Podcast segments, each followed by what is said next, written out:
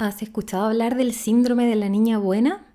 Si bien no me gusta mucho esto de patologizar, entre comillas, ciertos comportamientos o conductas bajo el nombre de síndrome de esto o síndrome del otro, cuando leí unos artículos que hablaban de este tema me sentí bastante identificada y eso me ayudó a distinguir por qué hacía o hago todavía ciertas cosas como por ejemplo comerme todo lo que me sirven de comida, cuando obviamente estoy comiendo en otra parte eh, compararme constantemente con otras personas o decir que sí a invitaciones o a planes que no siempre me acomodan. Cuando descubrí esto del síndrome de la niña buena me hice consciente de que muchas de estas cosas no me hacen bien y desde ahí comencé un camino para empezar a modificar algunos comportamientos. Así que quédate que en el episodio de hoy vamos a desglosar un poco todo esto y quizás te sirva para, al igual que a mí, mejorar tu relación contigo misma.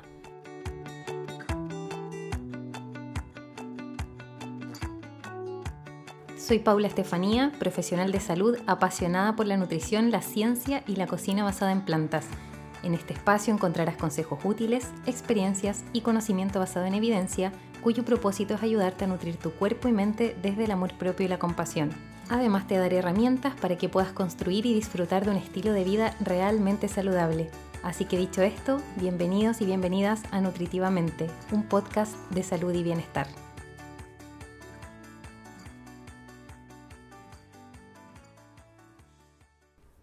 Desde que tengo uso de razón he sido la niña bien. Siempre me fue bien en el colegio, después en la universidad y en mi vida profesional también. Todo en mi vida funciona aparentemente bien, pero yo no lo paso tan bien. Soy muy autoexigente y perfeccionista, sufro bastante con eso, y leyendo sin querer me topé con un artículo que hablaba del síndrome de la niña buena. ¿Será que yo tengo eso? Me hizo un clic saber que ese funcionamiento tan perfectito, entre comillas, pueda ser una búsqueda para recibir amor.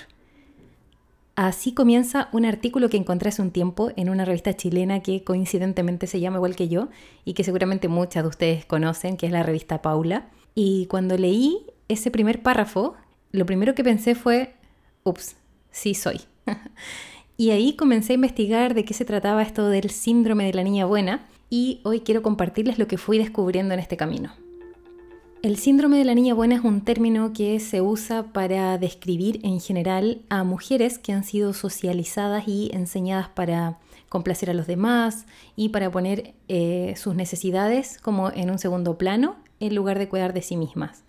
Y aunque este término se llama, o esta frase se llama síndrome de la niña buena, este patrón de comportamiento también puede ser experimentado por otros géneros y puede afectar a personas de cualquier edad. Obviamente, como todo comportamiento, está atravesado no solo por las expectativas sociales y culturales, sino también por la crianza y obviamente por las experiencias personales de la vida de cada persona que lo experimenta.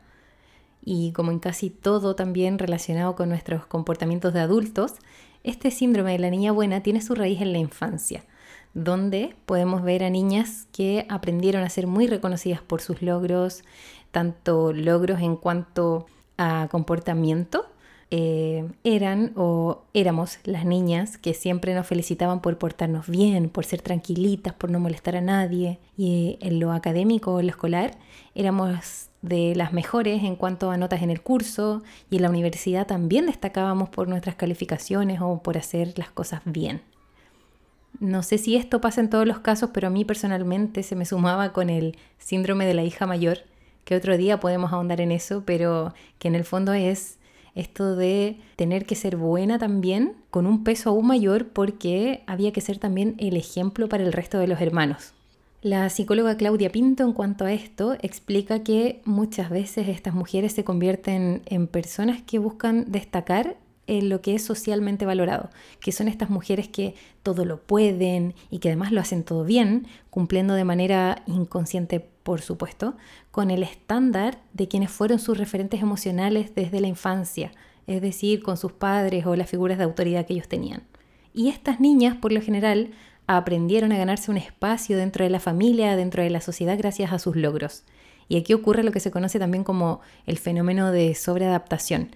Es decir, son niñas que de alguna manera se suelen anteponer a las situaciones como dando soluciones que no son las esperadas, por ejemplo, para la edad, y que de hecho se les reconoce por ser entre comillas, muy maduras para su edad. En el fondo son niñas que no suelen hacer grandes pataletas o que no suelen hacer escándalos por algo, cuando lo esperable o natural, por ejemplo, es que a ciertas edades los niños sí se expresen eh, cuando están molestos o incómodos con algo, que se expresen con llanto, con rabia o con frustración por no lograr lo que quieren. En cambio, la niña buena aprendió que cuando ella solita se regulaba, se ordenaba o hacía sus cosas, por ejemplo, ordenaba su pieza, tenía todo impecable, Em, no sé, de nuevo, lo del colegio, era muy ordenada, no se le perdían las cosas, era como muy responsable, sus adultos alrededor o las figuras de autoridad, los padres generalmente la reconocían y la elogiaban por eso todo el tiempo. Y los comentarios típicos, de hecho, son, mírala, si es tan inteligente, se saca puros siete o puros 10. Yo no tengo que hacer nada, ella ordena todo solita. Así como la frase ahí de una mamá orgullosa.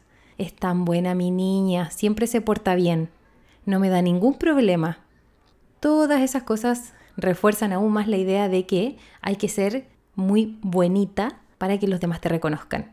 Y el problema de esto no es el reconocimiento en sí, sino el no dar el espacio para que ese niño, para que esa niña exprese de manera genuina lo que pueda estar sintiendo más allá de su comportamiento. Espero que esta parte se entienda, que no es una crítica ni hacia los padres, no sé, no, pretende ser una crítica a esto, es como para aprender a reconocerlo. Después de más grandes, estas eh, niñas siguen siendo niñas o adolescentes que no tienen grandes actos de rebeldía como muchos de sus pares y que además suelen reaccionar de manera como muy adulta, como muy asertiva o muy adecuada para la situación. Entonces de adultas, y aquí viene el problema, se convierten en mujeres que a menudo tienen como una necesidad muy fuerte de agradar a los demás, que son bastante perfeccionistas y muchas veces tienen dificultades para establecer límites y decir que no, por esto de agradar al otro. Las personas que experimentan el síndrome de la niña buena pueden sentirse atrapadas en una especie de ciclo de complacencia y pueden sentir que su valor personal se basa en la aprobación de los demás y a menudo también suelen ser personas que tienen dificultades para expresar sus necesidades, sus sentimientos o pedir ayuda, con todo lo que eso implica emocionalmente, que es súper desgastante la verdad. Pero menos mal que existe la terapia, yo siempre digo eso. El síndrome de la niña buena, si no se reconoce, y si no se trabaja puede llegar a tener algunos efectos negativos en la salud mental y emocional, como por ejemplo una baja autoestima, una tendencia mayor a desarrollar ansiedad e incluso depresión, una falta de satisfacción corporal, eh, puede llevar también a tener relaciones interpersonales insatisfactorias también, y eso porque se descuida a la persona, nos descuidamos a nosotras mismas en pos de hacer felices a los demás para inconscientemente tener ese reconocimiento que necesitamos, pero que evidentemente no nos llena. ¿Cómo salimos de esto? Acá es importante recordar que no hay nada de malo en querer ver felices a los demás. Eso creo que estaremos todas o la mayoría de acuerdo, pero es primordial equilibrar esa necesidad con el autocuidado. Y para superar el síndrome de la niña buena, es esencial trabajar en la autoestima, en la confianza en una misma, en aprender a aceptar la imperfección y la contradicción como algo inherente al ser humano. También, y en lo personal a mí me, sirve, me ha servido muchísimo, que es algo súper necesario, súper sanador, es trabajar en la habilidad de poder establecer límites saludables. Pero para llegar a todo eso, creo que lo primero es tomar conciencia de esta posición y desde ahí poder generar un espacio muy íntimo, muy personal, para observarnos y conocernos en profundidad, aceptando nuestra parte, entre comillas, buena, que es la que nos ha servido obviamente para enfrentarnos al mundo desde chicas, pero también aceptando nuestra, mm, no quiero decir parte mala, porque me parece muy dicotómico y no creo que sea algo malo por sí mismo, pero sí aceptando lo que muchos autores desde Jung en adelante llaman la sombra. No sé si han escuchado eso. La sombra representa el lado más oscuro, por así decirlo, de nuestra personalidad y todo el mundo lo tiene, solo que es algo que la mayoría solemos esconder porque esa sombra suele estar compuesta por estos sentimientos que no están como muy bien vistos. El egoísmo, la avaricia, la soberbia, los celos, la agresividad, etc. Y que de nuevo son parte de nosotras como seres humanos que somos. Y de hecho, bueno, a mí me encanta este tema, pero bueno, sin ir más allá, les tiro acá como tip que solemos ver nuestra sombra proyectada en el resto constantemente y es algo que nos puede ayudar a identificarla. Y que es esto de cuando, por ejemplo, una persona, otra, hace algo que quizás para muchos no tendría tanta importancia, pero que a nosotras de repente nos afecta emocionalmente como muy fuerte, muy heavy, y respondemos de forma a lo mejor exagerada en su contra. Cuando ocurren ese tipo de situaciones, probablemente lo que estamos haciendo es proyectando nuestra sombra personal en esa persona y atribuimos a otros reacciones, sentimientos, prejuicios, etcétera, que en realidad nos pertenecen a nosotras. Así que el tip es presta atención a aquello que criticas o que juzgas exageradamente en otras personas. Pero bueno, al reconocer que todos tenemos una parte sombría, nos puede ayudar a entender que no tenemos ni podemos ser perfectas, que tampoco tenemos que encajar todo el tiempo, ni ser las mejores en todo lo que hacemos, ni gustarles, ni caerles bien a todo el mundo, que no somos todo el tiempo esas niñas buenas que nos enseñaron que teníamos que ser. Reconocer la sombra nos ayuda también a activar una nueva forma de relacionarnos con nosotras mismas y con los demás. Incluso comenzamos a ser más empáticas, aunque no lo crean. Empezamos a mejorar nuestra gestión de las necesidades emocionales que tenemos y evitamos la sobreadaptación o sobreexigirnos frente a aquellas cosas que no nos hacen bien, cosas o personas. Y de hecho, acá quiero ser un poquito más específica y contarles que cuando salimos de este síndrome de la niña buena y nos autorreconocemos, empiezan a pasar cosas maravillosas. Empezamos a permitirnos ir o hacer actividades que realmente nos gustan. Ponemos límites cuando es necesario y tomamos acción en nuestros proyectos o en nuestros sueños. Cuando, de nuevo, salimos de este síndrome de la niña buena o cuando empezamos el camino del autoconocimiento, dejamos de, por ejemplo, comernos todo lo que nos sirven en el plato a pesar de no tener hambre, solo por cumplir la expectativa que otros tienen sobre nosotros en esa situación puntual. También nos permitimos experimentar el placer en las formas que queramos, ya sea a través de la comida o en el sexo o con nosotras mismas. Encontramos o creamos esos espacios seguros para nosotras.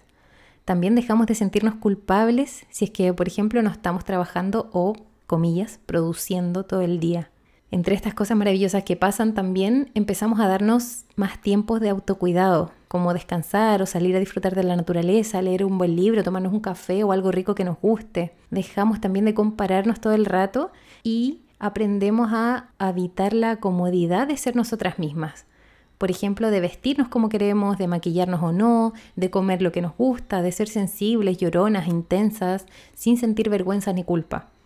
También dejamos de juzgarnos, y esto es súper importante, y entendemos que nuestra vida es eso, nuestra y que no tenemos por qué vivir haciendo solo cosas para complacer o para gustarles a los demás. Y además en ese camino pasa algo muy lindo, que es que encontramos personas que nos suman más. Hay otras personas que se van porque quizás ya no nos aceptan con nuestra sombra, pero llegan otras personas que pueden convertirse en espacios seguros porque nos aceptan y nos quieren tal como somos.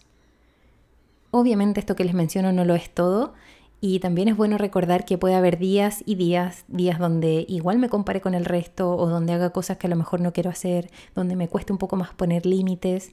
Y va a haber otros días o, u otras situaciones donde a lo mejor me salga exactamente como yo quería. Pero más allá de eso, que es sumamente normal, tener la conciencia de poder volver a eso que nos hace bien, a esa libertad y confianza de ser nosotras mismas, a ese autorreconocerse, autoconocimiento, es algo que nos va a llevar a ser mucho más auténticas. Dejar de ser las niñas buenas no significa volverse necesariamente rebelde o mala o querer destruir todo lo que somos, pero sí puede ser fundamental para cultivar nuestro amor propio y para construir una vida más satisfactoria. Yo les juro desde la experiencia personal que este cambio es un camino de transformación de vida maravilloso. No hay vuelta atrás.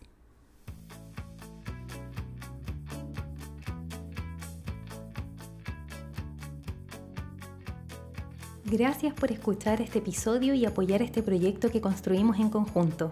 Si quieres seguir reflexionando en torno a estos temas, no te pierdas el próximo episodio de esta temporada. Y si de paso te animas a calificar el programa en esta plataforma, te estaré sumamente agradecida. Si quieres tener ideas para comer más saludable, búscame en Instagram como Paula Estefanía y como siempre recuerda, no eres lo que comes, eres mucho más. Hasta luego.